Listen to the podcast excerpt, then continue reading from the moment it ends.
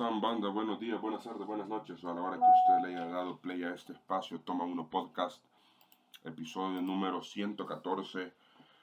Hoy vamos a hablar un poquito de largo y tendido, como dicen por ahí, de una película que tiene exactamente dos semanas de haber salido a cines y ya mañana, viernes 7 de abril, va a presentarse en digital.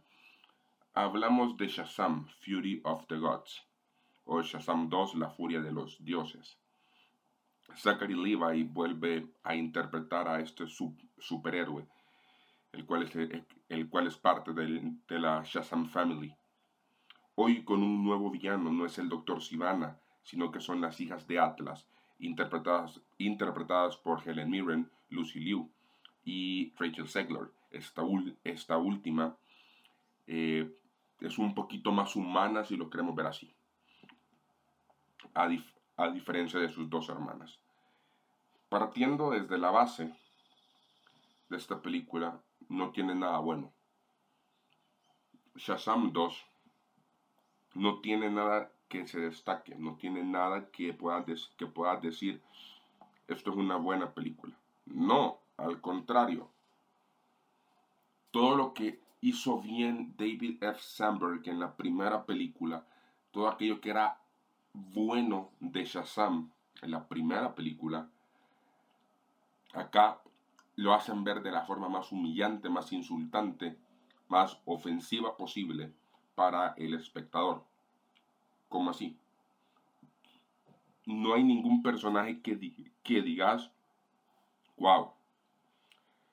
Asher, eh, Angel y Zachary Levi se notan como dos actuaciones completamente diferentes cuando en la realidad y por sus personajes que son el mismo hasta cierto punto deberían compaginar hasta cierto punto pero Zachary Levi hace de Billy Batson siempre como en la primera película un niño cuando en esta segunda película Billy, Billy Batson ya está pegándole a los 17 18 años.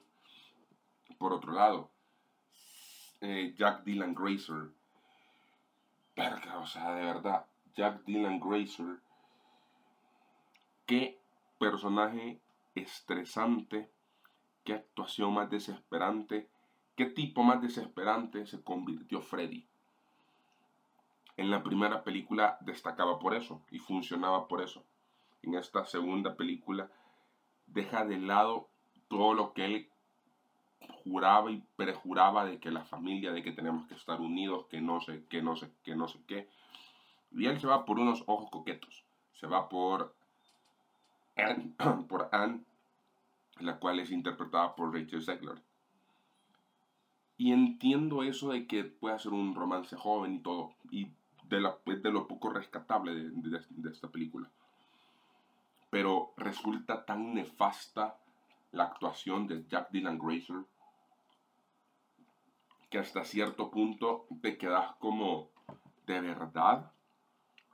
A huevo, ¿de verdad era necesario destruir quizás una de las mejores películas? No, no mejores, porque tampoco es como que sea wow, pero una de las, de las películas más decentes que tenía DC Comics, porque Shazam 1 yo rompo siempre una lanza por esa, por esa película.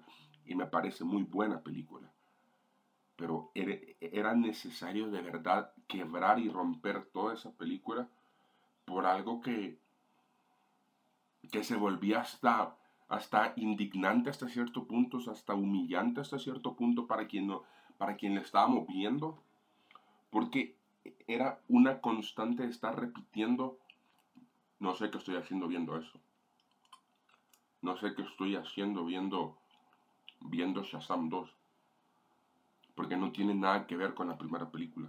Ni siquiera respeta lo, de la primera película.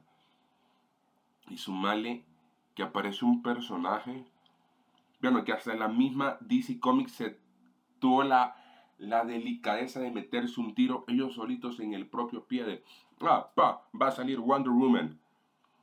¿Y a cuenta de qué? ¿O cómo por qué? no se termina de comprender por qué sale Wonder Woman. No se termina de comprender al 100% por qué de verdad sale ella. O sea, cuál es el, ¿Cuál es el fin de que porque ella salga? No se, no se entiende en lo absoluto. Y termina siendo hasta cierto punto una de esas decisiones que, vaya, James Gunn ya tomó las riendas de esta nueva, perdón, de este nuevo universo de DC Comics. Ya es algo completamente diferente a lo que estamos acostumbrados. Pero de eso a lo que nos han presentado hay una línea completamente diferente. Y estoy seguro, pero seguro que no van a terminar utilizando ni a Zachary Levi ni al resto de todo el, de todo el elenco. Van a recastear todo. ¿Por qué? Porque no terminó funcionando. Porque la primera película fue muy buena, pero para que estés mandando a dos semanas de estrenar en cines tu película directamente a digital, que estés diciendo ya me rendí, ya sé que la, que la, que, la taquilla no va a funcionarme, no va a resultarme como, como algo rentable hasta cierto punto. Y la propia DC Comics ya está tirando todo al vacío. O sea, en este momento, de acuerdo a, IM, a IMDb, en la primera semana eh, hizo 30 mil dólares. A nivel mundial hizo solo hasta este momento 120 mil dólares. Esperaban ellos una ganancia de 125 mil dólares.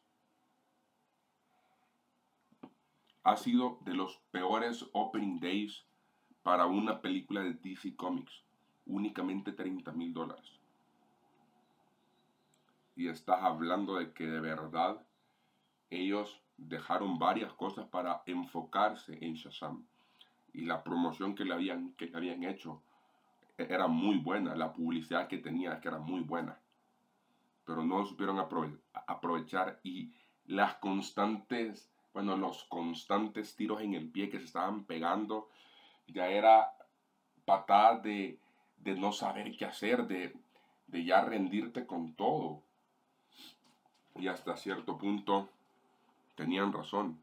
No estaba funcionando eso, no estaba funcionando en absoluto.